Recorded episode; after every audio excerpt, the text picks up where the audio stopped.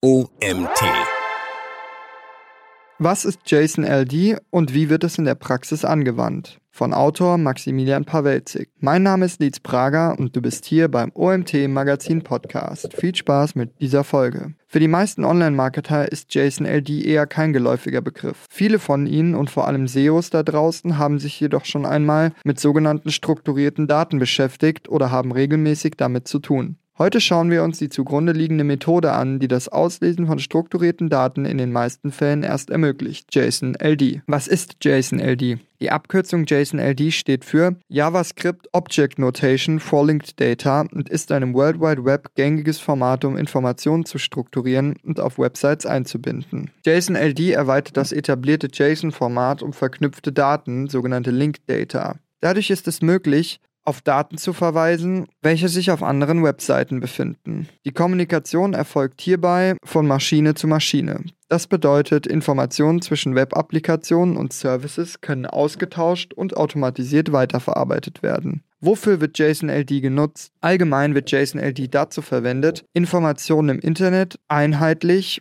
strukturiert und maschinenlesbar aufzubereiten. In der Praxis kommt JSON-LD dann zum Einsatz, wenn du strukturierte Daten für Websites auszeichnen und bereitstellen möchtest. Wie so ein Skript im Detail aufgebaut ist, schauen wir uns später noch genauer an. Im Bereich Suchmaschinenoptimierung wird JSON-LD genutzt, um mittels strukturierter Daten das Erscheinungsbild der Suchergebnisse zu erweitern. Hier ist es möglich, Informationen zu beispielsweise Events, Rezepten, Preisen, Bewertungen oder häufig gestellten Fragen auszuspielen. Was ist Linked Data von JSON zu JSON-LD? JSON ist ein Datenformat zum Austausch von Daten zwischen Webanwendungen, das seit Ende der 1990er Jahre existiert. Sehr lange Zeit war es jedoch nicht möglich, Daten miteinander zu verknüpfen, wenn diese sich an unterschiedlichen Orten befanden, zum Beispiel auf unterschiedlichen Websites. Eine Maschine war also in der Lage, Daten zu übertragen, via JSON jedoch nicht verschiedene Daten in Verbindung zueinander zu setzen. Es fehlte der Kontext. JSON-LD ist dementsprechend eine Erweiterung, die das Verknüpfen von Daten im Internet in der bekannten JSON-Syntax möglich macht. In der Fachsprache spricht man hier auch von Serialisierung von Linked Data in JSON. Neben JSON-LD existieren noch weitere Datenmodelle, die Linked Data beherrschen, auf die ich weiter unten noch kurz eingehen werde. Jedoch ist JSON-LD mit seinen Vorteilen das meistverbreitete Format, nicht zuletzt dadurch, dass es, da es von Suchmaschinen wie Google empfohlen wird.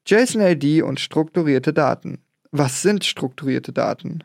Wie wir bereits wissen, ist JSON-LD eine Methode zur Auszeichnung, um strukturierte Daten auf einer Website einzubinden. Strukturierte Daten sind also nichts weiter als Daten, also Informationen, die in ein standardisiertes Format gebracht werden sodass diese von zum Beispiel Suchmaschinen ausgelesen und verwertet werden können. Da strukturierte Daten auch über verschiedene Suchmaschinen hinweg funktionieren sollen, haben sich Google, Bing, Yahoo und Yandex auf ein einheitliches Vokabular mit dem Namen schema.org geeinigt. Dieses Vokabular bildet den Kontext. Hier ein Beispiel, wie der Code für ein Artikel und Autor aussieht. Klammer auf, Script Type gleich Application slash LD plus JSON Klammer zu. Beginn des JavaScript-Codes unter der Angabe des verwendeten Formats LD plus JSON. Kontext Doppelpunkt https slash slash schema.org. Bezugnahme auf das verwendete Vokabular schema.org. Add type. Doppelpunkt Article. Das Schlüsselwort add type gibt die Art des Typs an, auf den du dich beziehst. In diesem Fall auf einen Artikel. URL Doppelpunkt https slash slash www.meine-website.de slash json-ld-erklärt slash. Unter add-type stehen Eigenschaften in Klammern Properties, die dem angegebenen Typen Attribute hinzufügen. Zum Beispiel die URLs des Artikels, die Überschrift oder den Autor. Zu sehen ist, dass der Aufbau einer gewissen Hierarchie folgt, wodurch eine Verschachtelung von Typen möglich ist. Innerhalb des Typen Article verwenden wir die Eigenschaft Author und nutzen anschließend den Typ Person, um den Autor wiederum mit Eigenschaften zu versehen. In den Eigenschaften des Typs Person verweisen wir auf Informationen, die sich auf, einen an, die sich auf einer anderen Website befinden. Das ist ein gutes Beispiel für Linked Data in der Praxis, denn der Autor unseres Artikels ist der gleiche Autor, der bereits woanders publiziert hat. Um dies darzustellen, wird die Property Same As genutzt. JSON-LD-Alternativen. Wie weiter oben an kurz angedeutet, existieren neben JSON-LD noch weitere Formate für die strukturierte für die Strukturierung von Daten. Insgesamt stehen drei zur Auswahl, die Suchmaschinen für das Anzeigen von Rich-Ergebnissen verwenden können. JSON-LD, Mikrodaten und RDFA. Mikrodaten. Die sogenannten Mikrodaten, Microdata, waren das erste Format dieser Art und sind somit auch das älteste. Da es oftmals als nicht mehr zeitgemäß betitelt wird, findet es kaum noch neue Anwender. Ergänzt mit Schema.org-Vokabular findet die Implementierung direkt im HTML-Code der Seite statt. Da es deutlich bessere Optionen gibt, wird allgemein dazu abgeraten, Mikrodaten zu nutzen. RDFA. RDFA ist eine Erweiterung des Datenformats RDF und verhält sich damit wie JSON-LD zu JSON. RDF steht dabei für Resource Description Framework und der Kleinbuchstabe A für in Attributes. Wie bei den Mikrodaten wird auch RDFA direkt im Quellcode eingebunden. Das Format bietet sich, an sich bietet mehr Möglichkeiten als die Mikrodaten, aber weniger als JSON-LD, weshalb es zwar genutzt wird, jedoch von einer deutlich geringeren Anzahl an Nutzern. Vorteile von JSON-LD gegenüber anderen Formaten. Aktueller Stand in Sachen Link Data wird klar von Google empfohlen. Einbindung via Klammer auf Skript Klammer zu Tag. Dadurch weniger fehleranfällig als HTML-Tags. Einfache und knappe Syntax spart Zeit und ist einfach für Menschen lesbar.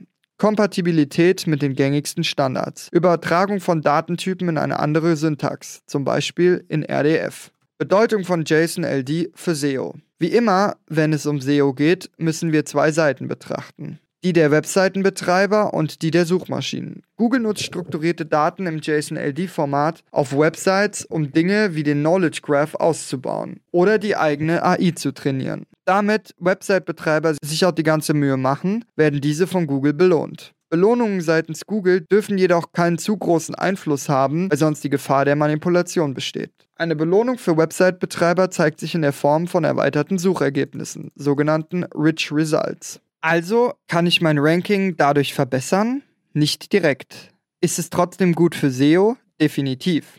Die veränderte Darstellung deines Suchergebnisses erzeugt mehr Aufmerksamkeit und kann mehr Platz beanspruchen, wodurch andere Ergebnisse in den Hintergrund rücken. Dies führt nicht selten zu einer höheren CTR. Die bekanntesten und beliebtesten Rich Results sind Sternebewertungen, Veranstaltungen, Karussell, häufig gestellte Fragen, Anleitungen Jobangebote, Videos, Rezepte und Produkte. Voice Search mit JSON-LD nutzen. Die Suche via Spracheingabe ploppt seit mehreren Jahren immer wieder auf, doch so richtig etabliert hat sie sich bisher noch nicht. Mit dem Vorstoß von Home-Assistenten ändert sich dies jedoch zügiger als gedacht. Die Frage bleibt nach wie vor. Wie können Online-Marketer, SEOs und Website-Betreiber Voice Search für sich nutzen? Auch auf diese Frage bietet Google mit, den, mit dem Speakable Markup eine passende Antwort. Mit diesem wird es dem Google-Assistent möglich, Inhalte von Websites per Sprachausgabe auf Endgeräten vorzulesen. Wer heute schon Voice Search für sich nutzen möchte, kann die benötigten strukturierten Daten in JSON-LD mit entsprechendem Schema.org Vokabular auf seiner Website einbinden. Der initiale Typ ist entweder Article oder Webpage. Die Property trägt den Namen Speakable und der dazugehörige Subtype den Namen Speakable Spezi Specification. Einschränkungen. Beta-Test. Das Speakable Markup befindet sich nach offizieller Google-Dokumentation derzeit noch in der Beta-Phase. Das bedeutet, Änderungen hinsichtlich Anforderungen und Richtlinien sind nicht ausgeschlossen. Land- und Sprachverfügbarkeit. Implementieren können das Markup grundsätzlich alle Publisher, die ihre Inhalte in englischer Sprache bereitstellen. Das Vorlesen lassen via Sprachbefehl beschränkt sich jedoch auf Nutzer in den USA. Erst wenn das Speakable Markup von genügend Publishern verwendet wird, sollen laut Google-Dokumentation andere Länder und Sprachen folgen.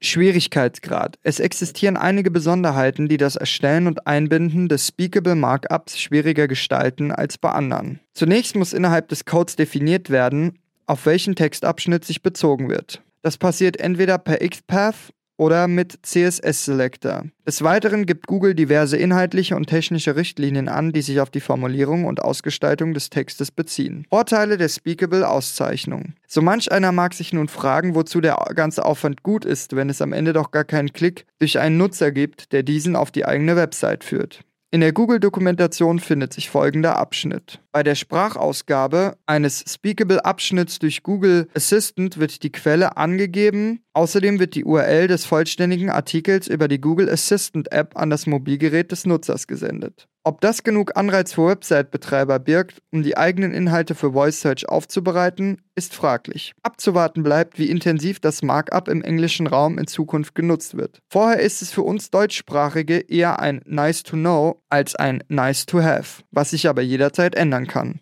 Nützliche Tools rund um JSON-LD und Structured Data. Schema Markup Validator. Der Schema Markup Validator ist das eigene Prüftool von schema.org. Dort ist es möglich, strukturierte Daten einer bestimmten URL oder als reinen Code auf Fehler zu prüfen. Test für Rich Suchergebnisse. Das von Google bereitgestellte Testtool funktioniert ähnlich wie der Schema Markup Validator, jedoch mit mehr Funktionen.